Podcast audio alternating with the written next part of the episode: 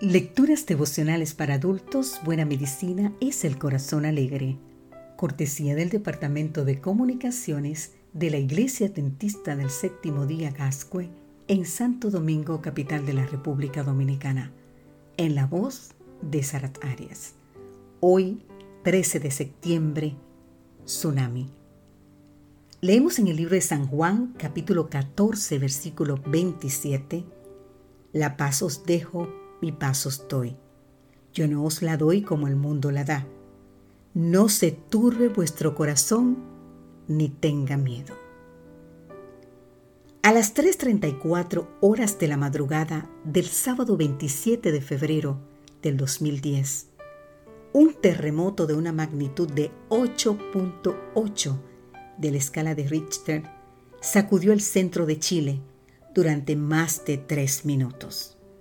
El epicentro se ubicó en el mar chileno, a unos 150 kilómetros al noreste de la ciudad de Concepción y a 30 kilómetros de profundidad bajo la corteza terrestre. A pesar de lo violento del sismo, del conocimiento de los expertos, de la experiencia previa y de la conmoción general, una declaración oficial tres horas después del sismo resonó en todo el país, dando tranquilidad a la mayoría de los pobladores de las zonas costeras.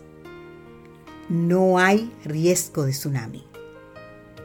Sin embargo, con olas de hasta 8 metros de altura, un inevitable tsunami sepultó a 156 víctimas y provocó la desaparición de otras 25.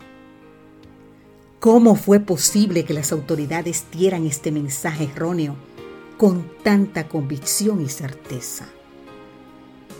No se sabe con precisión qué motivó a las autoridades para dar este mensaje, pero podemos suponer que dificultades en la comunicación entre los distintos organismos del gobierno, unidos al anhelo de tranquilizar a la población y no crear pánico entre las personas, o el deseo de generar un sentimiento de control y seguridad en medio del caos reinante.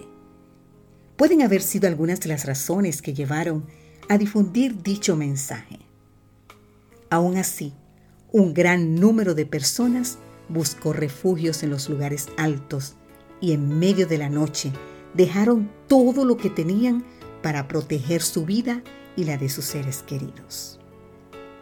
Así también, en ocasiones, nuestra vida es sacudida de diversas maneras. La ruptura matrimonial, el desempleo, una grave enfermedad o el fallecimiento de un ser querido. En estas situaciones inevitables, habrá personas que con buena voluntad intentarán infructuosamente calmar nuestras ansiedades. No obstante, es posible encontrar un lugar alto, un refugio seguro y hallar paz y consuelo. La palabra de Dios nos asegura que en medio del dolor o las pruebas encontraremos amparo y reposo en Cristo Jesús.